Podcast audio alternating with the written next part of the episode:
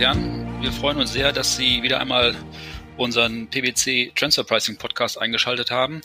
Wir glauben auch, das Thema, was wir Ihnen heute präsentieren wollen, ist mehr als zeitgemäß. Wir leben nun gerade in leider sehr einzigartigen und sehr fordernden Zeiten durch das Virus, was das Leben für uns alle momentan in jeder Hinsicht, natürlich vor allen Dingen in der persönlichen Hinsicht, sehr schwierig macht. Gleichermaßen hat das Thema natürlich auch massive Auswirkungen auf die wirtschaftlichen Entwicklungen. Unser Mikrokosmos, wenn ich das so sagen darf, ist das Thema Verrechnungspreise und natürlich hat auch dieses, hat auch, haben auch die wirtschaftlichen Auswirkungen durch das Virus ähm, auch Auswirkungen auf ihre Verrechnungspreisgestaltung. Und genau damit wollen wir uns heute beschäftigen. Mein Name ist Stefan Rasch. Ich bin äh, nur Jurist. In diesen Zeiten sind Ökonomen gefragt und da habe ich mich mehr als gut verstärkt. Ich habe zwei meiner besonderen Kollegen dazu gebeten, zwei promovierte Ökonomen, einmal meine Kollegin Isabel Rumer-Krell. Sie hat promoviert ähm, zum Thema Wettbewerbsökonomie, wenn ich das so zusammenfassen darf. Und mein Kollegen, auch Ökonom Jörg Hülshorst, hat im Bereich der Finanzwissenschaften promoviert. Und ich glaube, das ist genau das Richtige, worüber wir uns heute unterhalten können. Denn das sind die maßgeblichen Disziplinen, die wir jetzt brauchen, um die nächsten ja, Wochen, äh, aber wahrscheinlich eher Monate äh, zu nutzen, um unsere Verrechnungspreise und unsere steuerlichen Gestaltung so gut wie möglich abzusichern. Bevor wir jetzt auf die einzelnen Themen kommen, Jörg, wenn ich dir mal als eine Frage stellen darf, als Ökonom, ich habe dich schon angekündigt als solchen. Vor deiner Zeit als Verrechnungspreismensch warst du bei einer Versicherung tätig und hast dich da insbesondere mit Risiken beschäftigt.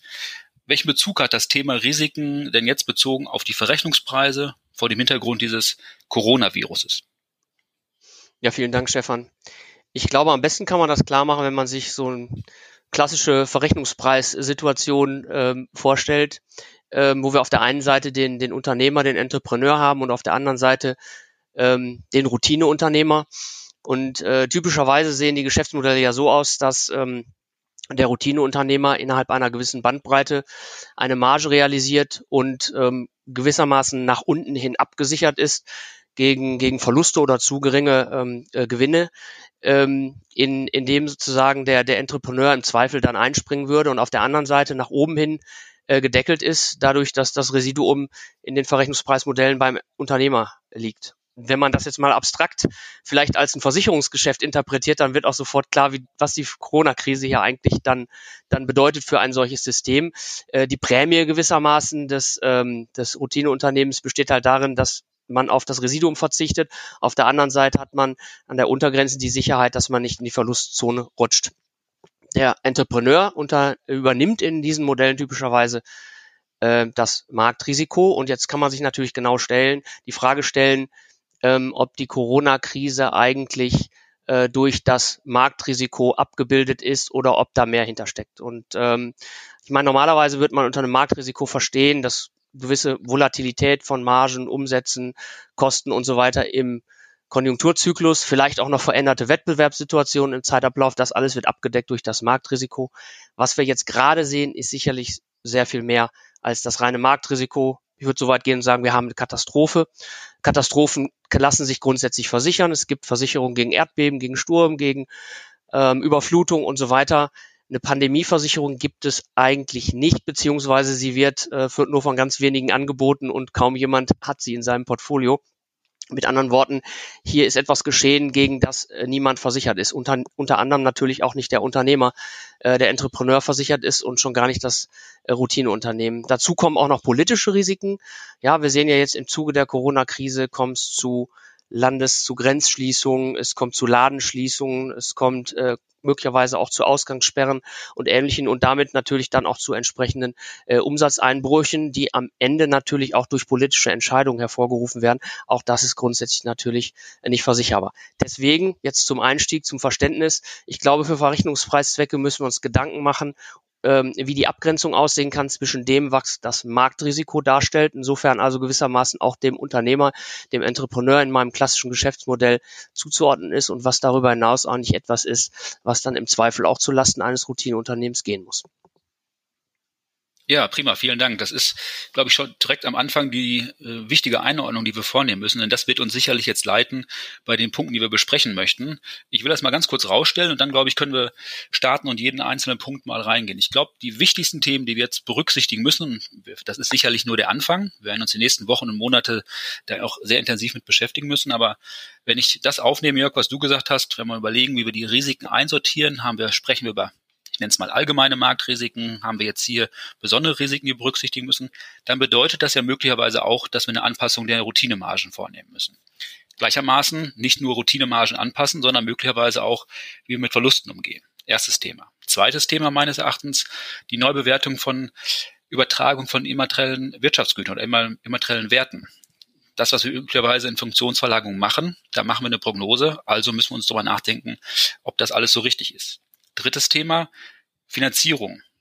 Wie versorge ich jetzt mein Unternehmen mit Cash? Wie verteile ich oder wie stelle ich meine Transaktionsflüsse so sicher mit den entsprechenden Bepreisungen, dass entsprechend Cash sichergestellt ist, was jetzt natürlich gerade in der jetzigen Zeit und das auch nach der kurzen Zeit, die wir sehen, extrem wichtig. Viertes Thema, wie gehe ich mit dem Text Cashout um? Was kann ich für Maßnahmen ergreifen? Das betrifft sicherlich nicht nur die Verrechnungspreise, aber auch da gibt es natürlich Gestaltungsmöglichkeiten. Und jetzt haben wir mal als fünftes Thema, würde ich es benennen, äh, wer trägt Restrukturierungs- und Schließungskosten. Das Thema ist in Normalzeiten schon gern diskutabel, jetzt noch natürlich umso mehr. Das waren mal so die fünf Grundthemen und dann können wir schauen, wie wir vielleicht mit Streitbeilegungsmechanismen umgehen. Was bedeutet das jetzt für laufende Verfahren? Da können wir sicherlich auch mal unsere Einschätzung teilen. Wir können aber auch mal darüber sprechen, ähm, das würde ich ein bisschen an, an Schluss stellen, rein rechtlich, wie gehen wir mit möglicherweise mit Teilwertabschreibung um? Was bedeutet das, was wir jetzt sehen, für die Frage der Anwendung der Hornbach-Entscheidung? Sollten wir am Schluss auch nochmal diskutieren. Aber ich will mal mit dem ersten Punkt anfangen von den fünf, die ich gerade genannt habe. Wie gehen wir jetzt mit Routinemargen um? Und Isabel, kannst du uns noch mal ein bisschen Licht geben?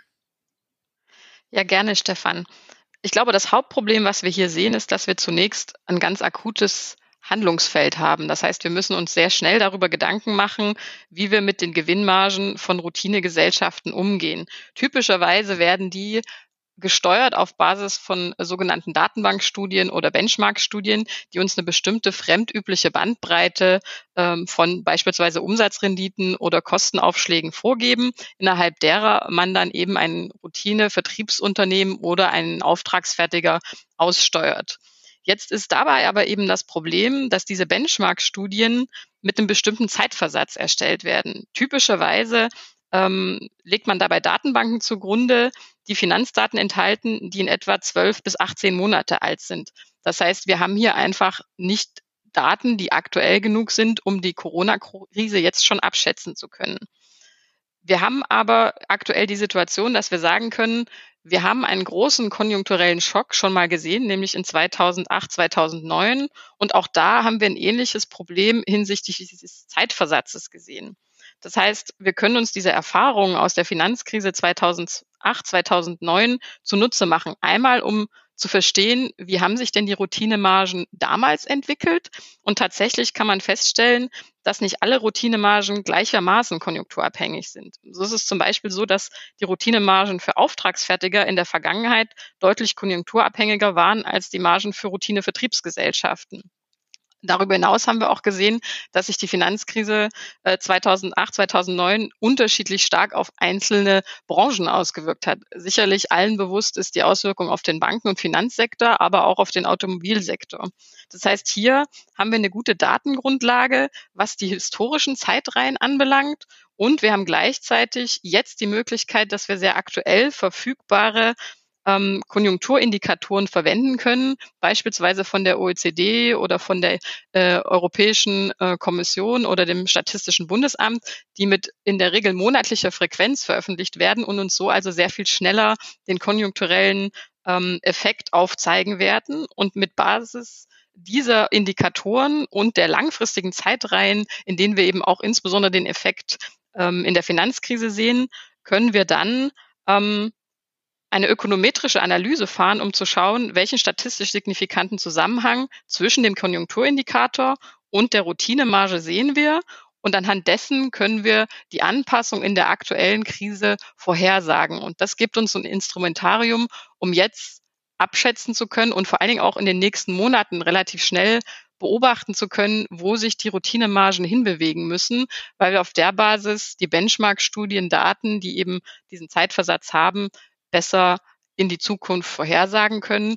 Sicherlich wird aber trotzdem entscheidend sein, dass man gerade in der aktuellen Situation die Routinemargen kontinuierlich überprüft und insbesondere ausnutzt, welche vertraglichen Vereinbarungen man geschlossen hat, um unterjährig die Preise nachzusteuern. Mhm, interessant. Ja, gibt es da weitere Aspekte, die wir berücksichtigen sollten?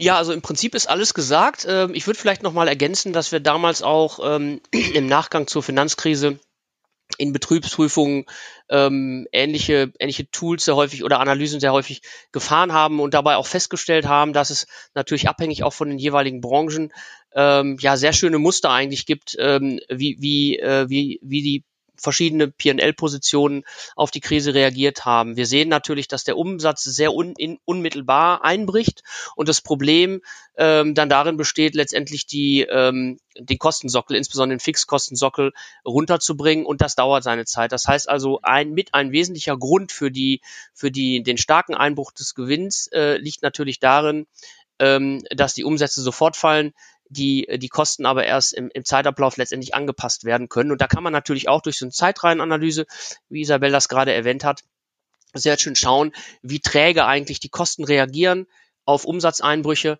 äh, kann Elastizitäten ab, ab, äh, ableiten daraus und, und das nochmal anreichern mit den Prognose-Tools, die auch gerade Isabel äh, verwendet hat. Ich möchte jetzt bezogen auf unsere unseren konkreten Fall nochmal insbesondere dieses Thema Industrie oder, oder Branche auch eingehen, weil wir es hier ja mit ähm, einigen Branchen zu tun haben, die extreme Verluste zu verzeichnen haben. Also beispielsweise Tourismus, Hotel, Verkehr, Messe, Entertainment, ähm, Energie vielleicht auch, ähm, konsumbezogene. Ähm, da sehen wir starke Einbrüche. Auf der anderen Seite im Medizintechnikbereich, im Pharmabereich und so weiter, äh, da wird sicherlich auch ähm, ähm, Krisengewinnler geben, wobei auch die, glaube ich, bei ihrer Upside limitiert sind durch das enorme Kapazitätsproblem, das wir jetzt durch diese Krise haben, das darin besteht, ähm, dass eben äh, vielfach Arbeitnehmer sich auch dann krank melden werden und wir dementsprechend gar nicht das Personal haben, um die Leistung zu erbringen, selbst dann, wenn sie nachgefragt worden wäre. Das heißt also auch zukünftig, wenn wir Analysen über die Corona-Krise fahren äh, und überlegen, wie Routinemargen angepasst werden äh, können, müssen wir sehr genau in die einzelnen Sachverhalte reinschauen und uns mit den da mal Geschäftsmodellen und den Besonderheiten der jeweiligen Branchen auch auseinandersetzen. Okay, aber wenn ich versuche zusammenzufassen, also A, ich glaube, wir kommen das, das, das hat Isabel, fand ich, sehr plastisch dargestellt. Wir kommen ja im Prinzip aus der Perspektive der Finanzkrise. Da haben wir genau diesen Schock schon erlebt. Ähm, ich glaube, man kann auch sagen, man hat durchaus Erfahrung gemacht, dass die Finanzverwaltung bereit ist, das zu akzeptieren. Und was jetzt, wenn ich versuche zusammenzufassen, eure beiden Perspektiven, die ihr jetzt dargestellt habt, im Prinzip versuchen wir durch die entsprechenden Analysen rauszuarbeiten, wie stark oder wie wenig stark die entsprechenden Preisanpassungen und wie schnell oder wenig schnell die entsprechenden Preisanpassungen möglich sind, um daraus entsprechende Sachen abzuleiten. So, habe ich verstanden, aber jetzt mal so aus, aus harter Praktikersicht. Ich mache folgendes Beispiel. Wir haben einen Lohnfertiger, einen Auftragsfertiger, irgendein Service Delivery Center in Tschechien. Der wird vergütet mit Cost plus 5, wie es so üblicherweise der Fall ist. Das ganze Thema, das ist ja der Normalfall, ist abgesichert durch entsprechende Verträge. Die sind auch auf eine gewisse Dauerhaftigkeit ausgerichtet. Ganz klar, der Lohnfertiger oder der Auftragsfertiger, unsere Einheit dort vor Ort hat entsprechende, ähm, entsprechenden Aufbau vorgenommen. Jetzt ist die Frage, wenn ich es richtig verstehe, wir sind durchaus bereit und willens, die Zielmarge herunterzusetzen, weil das muss jetzt die Reaktion sein. Es kann nicht richtig sein, die Routineeinheit einfach mit der Marge weiter durchfahren zu lassen. Das, wir kommen wieder zurück zum Punkt Risiken. Aber wie können wir das denn machen, Jörg? Können wir jetzt tatsächlich einfach hergehen und sagen, die Marge runtersetzen oder müssen wir die Verträge berücksichtigen? Wie siehst du das? Also ich glaube, also wir müssen verschiedene Dinge auseinanderhalten. Das eine ist, du hast es auch schon angesprochen, natürlich die Frage der Verfügbarkeit dieses Services überhaupt und auch die, die Frage, ob diese Dienstleistung noch nachgefragt wird, also ob die Geschäftsgrundlage sozusagen noch beibehalten wird, jetzt auch in der Krise. Aber das unterstelle ich jetzt einfach mal im vorliegenden Fall äh, liegt vor. Und dann ist die Frage natürlich äh, ähm, ähm die im Hinblick auf die Vergütung äh, der Höhe nach. Und ähm, ja, ich glaube, mit den, den, den Tools und Analysen, die, die Isabella gerade auch vorgestellt hat, äh, können wir natürlich sehr schön schauen, was ähm, die Corona-Krise äh, für die jeweilige fremdübliche Bandbreite bedeutet. Ich würde davon ausgehen, ähm, das hängt aber natürlich von den jeweiligen Dienstleistungen und Branchen auch ab, dass man durchaus für das Jahr 2020 auch äh, im Rahmen einer solchen Anpassungsrechnung äh, zu einem Ergebnis kommen kann, dass man im unteren Quartil auch Verluste macht, auch für einen einfachen äh, Dienstleister, weil eben wie gesagt nicht alles nicht äh, ähm, über über das Marktrisiko hinausgehende Risiko auch vom Unternehmer abgedeckt werden kann. Ähm, und dann hängt natürlich die Frage, ist Cost plus 5 aufrechtzuerhalten, ja oder nein? Ganz wesentlich auch davon ab, was ähm, nach, an, nach Durchführung sachgerechter Anpassungen die Bandbreite hergibt. Wenn die fünf Prozent da noch drin liegen, äh, dann glaube ich, wird man kaum Gründe haben, das nach unten hin zu adjustieren. Umgekehrt würde ich fest davon ausgehen, dass es möglicherweise dann eben nicht mehr in der Bandbreite liegt und dann ähm, wäre natürlich auch eine Anpassung der Marge nach unten hin äh, gerechtfertigt und im Nachhinein möglicherweise auch gerechtfertigt, wenn dann die tatsächlichen Ist-Ergebnisse für das entsprechende Jahr 2020 äh, durchaus auch mal im negativen Bereich liegen. Aber wie gesagt, da muss man sich natürlich sehr genau die Branche und auch die zugrunde liegende äh, äh Dienstleistung ähm, anschauen. Okay. Aber das heißt doch auch, ich glaube, wir können mit Fug und Recht sagen, vor dem Hintergrund der Analysen, die Möglichkeiten, die ihr vorher beschrieben habt, es ist jetzt die Zeit tatsächlich, die entsprechenden Margen anzupassen. Das ist jetzt in der Übergangsphase, in der wir gerade leben, auch nicht auf Dauer. Natürlich, wenn eine gewisse Normalität hoffentlich bald wieder eintritt, dann muss man sicherlich auch da wieder dran schauen. Man kann das nicht so durchfahren lassen, aber ich denke, man kann auf jeden Fall entsprechende Anpassungen vornehmen. Ich möchte einen kleinen Themenwechsel machen. Ähm, Isabel, wenn wir jetzt vor einem Jahr beispielsweise oder vor zwei Jahren das spielt nicht so eine Riesenrolle, wie lang der Zeitpunkt her ist, ähm, entsprechende Strukturierung vorgenommen haben und es wurde ähm, immer, immaterielle Werte wurden übertragen. Das ist natürlich mit der Prognoserechnung mit relativ hohen Werten im Zweifel, wenn man ein Jahr oder zwei zurückschaut. Ähm, können wir, müssen wir was tun? Ja, Stefan, definitiv sollte man sich jetzt ähm, nochmal damit beschäftigen, welche immateriellen Werte man äh, übertragen hat, gegebenenfalls vielleicht auch welche Transferpaketbewertung man vorgenommen hat im Zuge von Funktionsverlagerungen, ähm, weil diese ja in der Regel auf zum Beispiel Discounted Cashflow Bewertungen basieren. Das heißt, man schaut sich typischerweise an, welchen Gewinn man aus einem immateriellen Wert in der Zukunft erwartet über die Lebensdauer dieses immateriellen Wertes. Und das basiert natürlich in aller Regel auf Gewinnerwartungen, Gewinnprognosen, die, wenn wir jetzt mal zum Beispiel unterstellen, wir hatten äh, eine Übertragung im letzten Jahr auf einer relativ stabilen konjunkturellen Erwartungslage basieren. Sicherlich abgestuft, je nachdem, über welche Branche wir sprechen. Aber niemand konnte vor einem Jahr vorhersehen, was wir jetzt im Zuge der Corona-Krise sehen. Das heißt, wir sind ja definitiv in einer Situation, wo wir davon ausgehen können, dass diese Gewinnerwartungen sich in diesem Jahr überwerfen werden. Und in diesem Zusammenhang ähm, gerade auch im, im Zusammenhang äh, mit der Übertragung von Transferpaketen äh, Paketen, ähm, bei Funktionsverlagerungen schlagen ja auch die deutschen Verrechnungspreisregelungen explizit eine Ex-Post-Preisanpassung vor oder fordern die, wenn äh, der auf Erwartungswert bestimmte Verrechnungspreis eben wesentlich von dem Preis abweicht, der sich dann auf Grundlage von Ist-Werten bestimmt. Und analoges äh, fordern ja auch die OECD-Richtlinien ähm, für Verrechnungspreise im Hinblick auf sogenannte schwer zu bewertende immaterielle Wirtschaftsgüter, wo man eben auch sagt, man muss unter bestimmten Umständen ähm, sich die Ex-Post-Brille aufsetzen und schauen, wie ist die tatsächliche Ist-Situation und wie stark weicht die von dem ab, was man zum Zeitpunkt der Übertragung auf Basis aller verfügbaren Informationen tatsächlich wissen konnte. Und äh, wenn wir das in Betracht ziehen und uns diesen aktuellen wirtschaftlichen Einbruch ähm, vor Augen führen, dann sind Ex-Post-Preiskorrekturen in jedem Fall erforderlich und sollten meines Erachtens auch proaktiv angegangen werden. Nicht zuletzt ähm, läuft man sonst eben auch in die Gefahr, dass man, wenn man sich die deutschen Regelungen anschaut, im Zweifelsfall diesen Zeithorizont von bis zu zehn Jahren voll ausschöpfen muss. Und da würden wir immer auch empfehlen, hier proaktiv eine Preisanpassung zu prüfen, sich also den ähm, Erwartungs- versus Ist-Zustand anzuschauen und eben dann zu überlegen, wie eine Preisanpassung für diese übertragenen Werte vorzunehmen ist. Ja, das heißt, also ich, ich glaube, du hast es gerade schon ausgeführt, jetzt will ich mal versuchen, den Juristen zu geben. Ähm, du, du hast sehr zu Recht darauf hingewiesen, dass das Gesetz das ja selber fordert. Das heißt, die Möglichkeit drauf zu schauen, das ist nicht nur eine Möglichkeit, sondern ich muss im Prinzip, um eine Sinn, also eine sinnhafte und vor allen Dingen auch realitätsgerechte Abbildung dessen zu haben, was meine Prognosen ausmacht, macht schon eine ganze Menge Sinn drauf zu machen. Proaktiv umso mehr und du hast es auch betont, äh, man soll auch darüber nachdenken, wenn solche Sachen vorzunehmen sind, wenn solche Restrukturierungen vorzunehmen sind, dann ist das möglicherweise der Zeitpunkt, den man es machen sollte. Denn die Prognosen, das wissen wir auch, äh, auch das hast du erwähnt, greifen ja immer gerade zehn Jahre zurück, zumindest derzeit noch. Mal schauen, was nach dem ATAT-Gesetz, wenn es denn kommt, ähm, dann, wie es dann aussieht. Aber die Möglichkeit besteht ja sowieso. Und deshalb kann man jetzt auch die Zeit nutzen, solche IP-Verlagerungen vorzunehmen. Okay. Jörg, ich habe noch einen anderen Punkt, den wir vielleicht ansprechen sollten. Jetzt mal so aus der vielleicht etwas höheren Flugebene.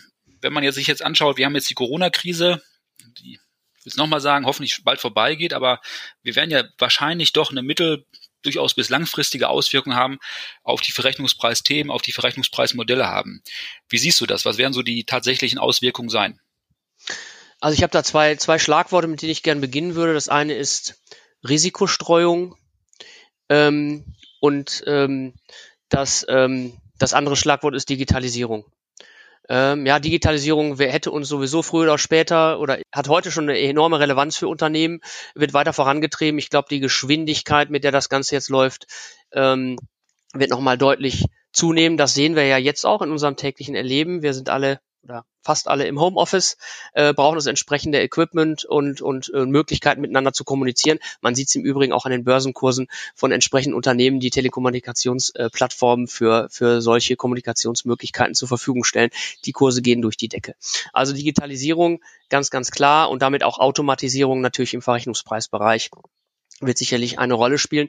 Das andere Risikostreuung, wenn man da mal so eine gedankliche Anleihe macht ähm, im landwirtschaftlichen Bereich, äh, da kenne ich also auch einige Mandanten, die Risikostreuung ihrer Produktionsstätten schon seit vielen Jahren betreiben, um eben zum Beispiel die Risiken im Zusammenhang mit solchen äh, zu reduzieren. Das heißt also nicht zentral nur an einem einzelnen Ort zu äh, produzieren, sondern über das Land verteilt oder gegebenenfalls auch über Länder und Kontinentsgrenzen hinweg äh, verteilt zu produzieren. Und sowas ähnliches kann ich mir auch vorstellen, könnte eine Konsequenz sein, ähm, aus der aus dieser Pandemie äh, dass man, dass man halt sich vielleicht, was Produktionsstätten angeht, ein bisschen stärker wieder dezentralisiert. Das bedeutet natürlich auch, dass die Lieferketten sich verändern, dass die Wertschöpfungsketten sich verändern und im Endeffekt dann auch die Geschäftsmodelle äh, sich verändern. Also da gehe ich ganz fest von aus, dass es in der einen oder anderen Industrie eine Rolle spielen wird.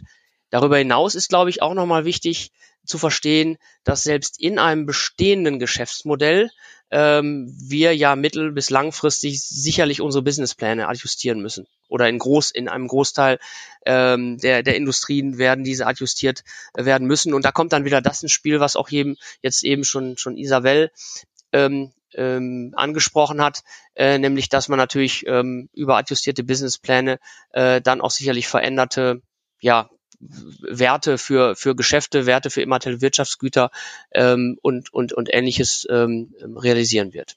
Ja, äh, ich glaube, das ist eine faire Beschreibung als Zusammenfassung dessen. Ich glaube, du hast ähm, auch den Punkt zu Recht herausgestellt. Das ist ja nur auch die Diskussion, die momentan an äh, sehr vielen Stellen geführt wird, dass wir wahrscheinlich eine Änderung der Lieferketten sehen werden. Teilweise zwingend, teilweise aufgrund der Vorsorge für die Zukunft. Ähm, das wird also sicherlich passieren das sind sozusagen die Abrundung all dessen. Wenn ich jetzt mal fragen darf, was sind denn jetzt aus der, aus eurer beider Sicht, vielleicht Isabel, vielleicht magst du anfangen, wenn ihr jetzt nochmal draufschaut, wir haben jetzt verschiedene Themen besprochen, was glaubst du, was ist momentan so die, bei den Unternehmen, die du unterstützt, die du betreust, was sind denn die Themen, die am, die stärkste Priorisierung gerade haben? Was ist deine Wahrnehmung? Du bist ja im, im täglichen Kontakt mit deinen ähm, Unternehmen, die du betreust.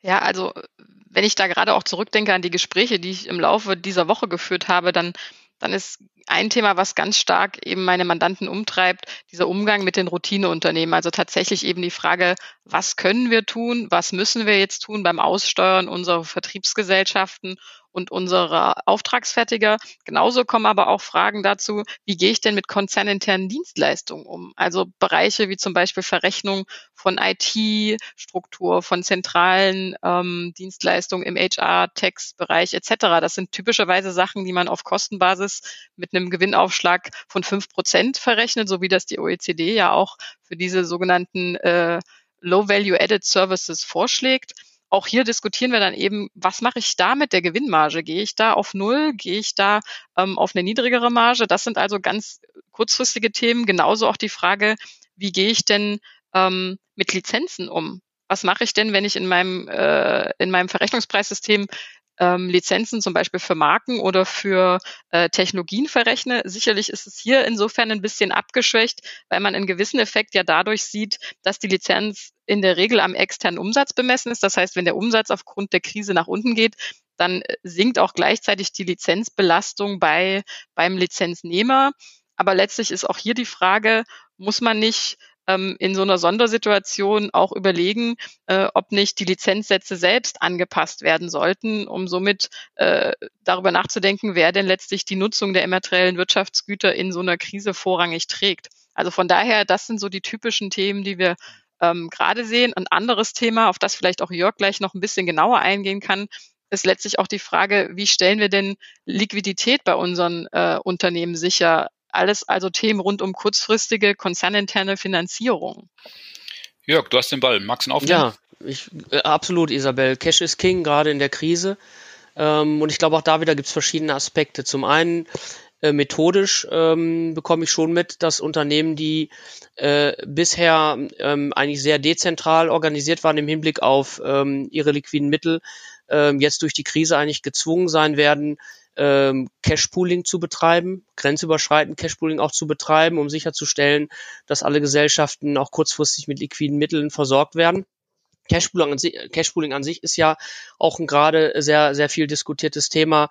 Ähm, wir finden es im Kapitel 10 der OECD ähm, und es begegnet uns ja auch regelmäßig in deutschen äh, Betriebsprüfungen als ein Thema. Das heißt also, Cashpooling wird sicherlich etwas sein, was jetzt auch in der Krise äh, viele Unternehmen verstärkt verwenden. Ähm, und zum anderen, wenn ich mir so die Finanzierung an der Außenhaut angucke, ähm, finde ich ja in sehr, sehr vielen langfristigen Verträgen mit, Banken, mit Banken sogenannten, sogenannte Covenants. Das heißt also, die ähm, be äh, vertraglichen Beziehungen und Bedingungen werden sehr stark abhängig gemacht äh, von bestimmten finanziellen KPIs, äh, Profitabilitäts, äh, Cashflow, ähm, äh, und, und ähnlichem. Und je nachdem, ähm, wie sich diese verändern, werden dann auch die Spreads, also die Risikozuschläge auf die Darlehen nach oben gehen oder vielleicht auch Kreditlinien zusammengestrichen oder nicht mehr gewährt. Und da ist es eben auch wichtig, äh, sicherzustellen, ähm, dass solche zum Beispiel gestiegene Spreads dann auch eins zu eins weitergegeben werden im Rahmen der konzerninternen Finanzierung. Da stoßt, stößt man natürlich zivilrechtlich an gewisse Grenzen, wenn langfristige Darlehensverträge ähm, äh, beispielsweise im Intercompany-Bereich geschlossen wurden ähm, und dann nachträglich jetzt aufgrund der Krise man möglicherweise Anpassungen der, der Zinssätze äh, vorfindet.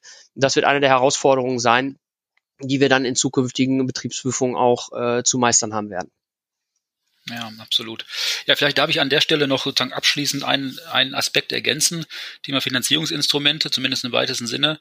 Ich glaube, ein Thema, was man auch diskutieren muss, was uns jetzt eigentlich seit dem letzten Fe letztes Jahr Februar, Ende Februar, nämlich dem 27.02.2019, das Urteil des BFH zum Thema Teilwertabschreibung umtreibt. Ähm, jetzt ist vielleicht die Zeit gekommen, darüber nachzudenken, wie man mit solchen Teilwertabschreibungen auf Darlehen, die mit Sicherheit äh, kommen werden, das ist, glaube ich, kann man, äh, da braucht man kein Prophet für sein, um das vorauszusagen, wie man damit umgeht. Ja, wir haben jetzt an sich eine sehr restriktive Sichtweise durch den BFH bekommen, allerdings auch für spezielle Fragestellungen. Das kann man, das wird, glaube ich, auch niemand fordern. Äh, man kann nicht die Rechtsprechung nehmen und auf diese Fälle, die wir jetzt vor Augen haben oder die jetzt vor der Tür stehen, kann man das nicht ohne weiteres anwenden. Vielleicht ist allerdings auch die Zeit gekommen, und ich sage das ganz vorsichtig, für eine politische Öffnung in dieser Hinsicht zu sagen, dass man solche Teilwertabschreibungen zulässt ähm, auf Darlehen, denn das scheint mir momentan sicherlich auch ein probates Mittel zu sein, damit umzugehen. Denn wie gesagt, dass es kommen wird, ich glaube, daran kann wenig Zweifel bestehen. Ein weiterer Aspekt, den ich auch gerne noch abschließend einbringen äh, möchte, wenn ich darf, ähm, unter dem großen Thema Hornbach. Auch das hat im Urteil vom letzten Jahr eine Rolle gespielt. Wir kennen alle die Hornbach-Entscheidung des EuGH, wo ja gerade wirtschaftliche Gründe eingebracht wurden. Und dann, welche Gründe habe ich, die auch durchaus im Gesellschaftsverhältnis beruhen können oder begründet sein können? Welche Gründe kann ich da einbringen? Und ich glaube, jetzt ist wirklich die Zeit dieser wirtschaftlichen Gründe gekommen, die auch eigentlich, wenn man drüber nachdenkt, diesem Urteil zugrunde lagen.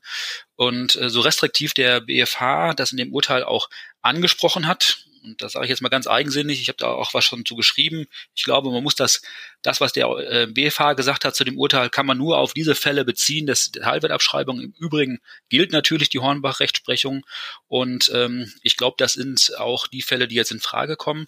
Genauso, wenn man sich das anschaut, was in dem Nikolauserlass enthalten ist des BMF, da ging es ja gerade um die Sanierungsbedürftigen, Sanierungsbedürftigkeit. Und ich äh, fürchte sagen zu müssen, genau auf diese Fälle steuern wir jetzt zu, was diesem Gedanken zugrunde liegt, dass also tatsächlich auch die Finanzverwaltung sich dem potenziell öffnen kann. Ich bin aber wirklich guter Hoffnung, dass die Finanzverwaltung das auch so sieht. Das ist die Erfahrung, um jetzt den Bogen nochmal zu spannen, aber das Thema, was wir heute hatten, das sind ja die Erfahrungen, die wir hatten aus der 2008er, 2009er Finanzkrise und dem Nachgang dazu.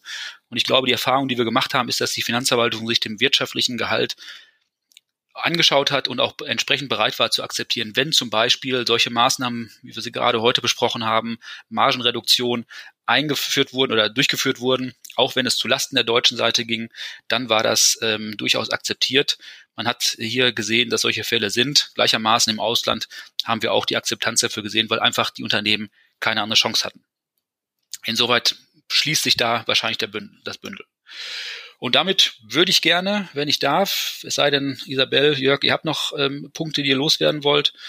Ansonsten würde ich die Sache jetzt gerne abschließen. Ich glaube, wir werden uns bald wieder hören, denn das, was wir heute machen konnten, war ein Versuch, das alles mal jetzt in der ähm, zu Beginn einzuordnen, da uns das ganze Thema noch beschäftigen wird und zwar auch Dauer ist wahrscheinlich es erforderlich, dass wir uns bald nochmal wieder melden, wenn wir dürfen, um die Themen noch detailreicher darzustellen und genauer zu überlegen, was wir machen.